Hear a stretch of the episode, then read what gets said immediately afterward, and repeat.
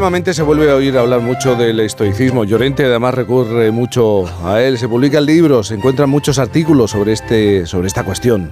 Bien, siempre es interesante que esté de actualidad la filosofía, pero ¿a qué se debe? ¿Es por los acontecimientos que nos está tocando vivir?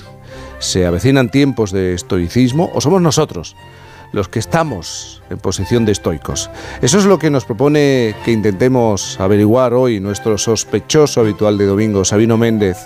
No sé si eres, te, percibes como estoico, un hombre estoico. Hombre, a ver, por encima de todo me, percibo un hombre afortunado porque a ver, Jaime, aquí hemos hecho muchas veces la crítica de la frivolidad de las redes, de, de, la frivolidad de Internet, su banalidad. Pero oye, también hemos de reconocer pues sus partes buenas, porque ¿quién me iba a decir a mí, cuando hace años me compré mi primer móvil, que un día iba a recibir noticias del estoicismo a través de él? Y, fíjate, es que últimamente parece que, esa filosofía se ha puesto de moda. Aparecen muchos links, artículos, informaciones, acercamientos. Incluso en los últimos años han aparecido varios libros. Eh, yo recuerdo uno muy bueno titulado Cómo ser un estoico, Sabiduría antigua para la vida moderna, de, Massimo Pigliucci, eh, traducido hace poco al español o John Sellars, John Sellars eh, en 2021 con lecciones de estoicismo. Son profesores de, filosofía empeñados en darnos a conocer cómo la sabiduría antigua puede aplicarse a nuestra vida cotidiana. Eh, con ello, el objetivo es conocer nuestras emociones, redireccionarlas para nuestro propio bien y se centran sobre todo, curiosamente, muchos de ellos, perdón, en la filosofía de los estoicos que básicamente, pues, oye, lo que se fundamenta es en, la manera de cómo gestionar eh, las cosas de la vida que nos afectan desde fuera y, sobre, sobre las que no podemos tener control. Eh, todo eso, esa, esa, falta de control, claro, a todos nos genera pues emociones no muy agradables, eh, impotencia, frustración, depresión, pero hay un lema o, una máxima de, la línea estoica que a mí, que a mí Jaime me gusta mucho para eso, que sirve muchísimo y que dice, quiero llegar a tener la serenidad para aceptar las cosas que no puedo cambiar, el ánimo para cambiar aquellas que sí que puedo y sobre todo la sabiduría para conocer cuáles son unas y cuáles son otras, para diferenciar y reconocer ambas. A mí no, no sé a ti qué te parece, pero a mí me parece un párrafo maravilloso, un, verdadero lema de vida que nos ayuda, nos previene de las fantasías tóxicas y, se le atribuye, mm, curiosamente, a Reinhold Niebuhr, que fue un teólogo, un teólogo americano de, de 1934. Pero si te fijas es un sentimiento rastreable a través de varios siglos y, diferentes culturas hasta remontarnos a, la fuente de, original de los, de los estoicos griegos. Nos hace ver que si buscamos la serenidad en nuestras vidas hay que reconocer que hay cosas que, que no se pueden cambiar, como el pasado no podemos volver atrás para vivirlo de otra manera, lo cual nos sitúa en el presente y nos hace reconocer que, el ánimo o, la valentía quizás ha de aplicarse a las cosas que vamos a hacer a partir de ahora. Es decir, nos sitúa muy claramente en el aquí y ahora, en el presente, en lo que podemos resolver ahora. Y eso la verdad es que es muy importante. Está en la base de todos los conceptos de, terapia, de autoayuda modernos, y, puede explicar el porqué de, ese interés actual por, el estoicismo. Eh, por ejemplo, vamos a intentar rastrear sus, fuentes en la filosofía estoica. Hay tres grandes líneas de pensamiento entre los griegos clásicos. Aquellos griegos que, inventaron la democracia 400 años antes de, Jesucristo. Eh, serían la escuela estoica, centrada en conseguir la serenidad, la escuela hedonista, eh, epicúrea, centrada en conseguir el disfrute, y la escuela cínica, que entonces cínico no significaba lo, lo, que significa ahora, que ahora significa más bien desprecio a la verdad, sino que entonces eh, cínico se centraba en que lo importante era para ser feliz en la vida era conseguir la, la naturalidad, de alguna manera, la espontaneidad. Las tres líneas han continuado a través de los siglos y las podemos encontrar de fondo en, en ideologías, en sociologías, en filosofías, en psicologías, incluso un montón de diversas mm, disciplinas y diversas culturas. Disculpad.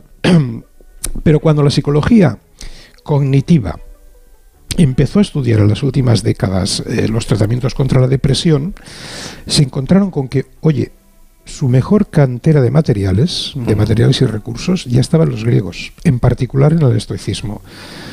Tanto que las prácticas médicas que actualmente se conocen como, como terapias cognitivas de la conducta reconocen claramente su deuda con el estoicismo. ¿Cómo será que, que hasta ahora mm, Aaron Beck, una de sus principales autoridades, eh, autor de, del libro fundamental de esa disciplina que sería Terapias Cognitivas para tratar la depresión, afirma literalmente, Jaime, que el origen filosófico de las terapias actuales puede rastrearse ya en los filósofos estoicos.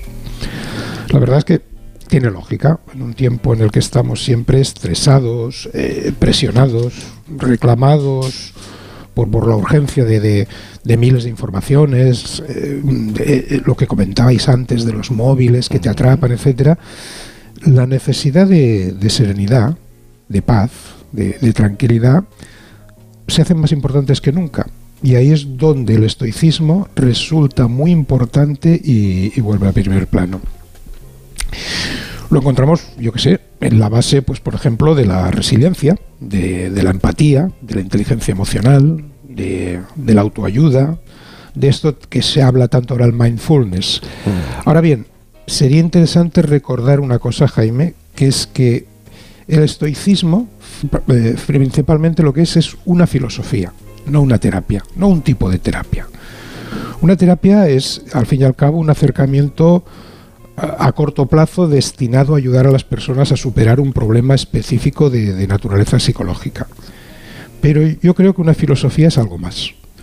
Una filosofía de vida, como el estoicismo, es algo que desarrollamos, conscientemente o no, para tener un, ¿cómo te diría?, un marco, una visión general de la vida que guíe nuestros actos y decisiones. Eso supone pues una serie de, intenciones y, de ánimos, de iniciativas. A veces olvidamos que el propio nombre, la propia palabra filosofía, ya nos lo dice todo. Significa filo, o sea, amigos, aficionados, y Sofía, la palabra griega que, que designaba la sabiduría. O sea, amigos de la sabiduría, aficionados a la sabiduría, lo cual quiere decir claramente amigos de estudiar o aficionados a estudiar. Porque, oye, la sabiduría, ser sabio, nos gusta a todos, pero no se consigue por ciencia infusa, solo se consigue estudiando, analizando informaciones, estudiando, o cuidado, ¿eh? no necesariamente solo los libros, sino estudiando lo que nos rodea, estudiando la vida, el clima, a los demás, sus conductas, por eso hay personas sabias que no han tenido pues acceso a muchos libros y sin embargo son eh, eh, tienen una sabiduría enorme. ¿Por qué? Pues porque observan, estudian, analizan la realidad que les rodea. La filosofía, Jaime, al final no es otra cosa que que te guste estudiar, que sigas haciéndolo cuando ya no estás en la escuela, cuando nadie te obliga, cuando ya no hay exámenes. Si te van los libros, claro, pues por supuesto ya tienes algo ganado, ¿no? Pero oye, puedes seguir estudiando la vida hasta ser viejo, aunque que no te vayan mucho los libros. La clave, creo yo, es no parar de estudiar. Y ahora con la maravillosa herramienta que tenemos llamada Internet, tenemos a nuestra disposición tantas informaciones que francamente no veo excusa para no hacerlo. Un día, fíjate, hemos de dedicar esta sección a rastrear esas tres escuelas de la filosofía griega que citábamos hoy, para ver cómo siguen vigentes en mil facetas del mundo moderno, incluso en Internet, sin que nos demos cuenta. Pero mientras tanto, Jaime, si las reflexiones de la antiquísima escuela estoica nos sirven hoy en día para intentar ganar la serenidad en estos tiempos locos que nos toca, acelerados, etcétera, pues bienvenido sea y oye, mmm, filosofemos que algo queda. Tú no puedes volver atrás porque la vida ya te empuja como un aullido interminable, interminable. Te sentirás acorralada, te sentirás perdida o sola. ¿Y esta canción, Sabino?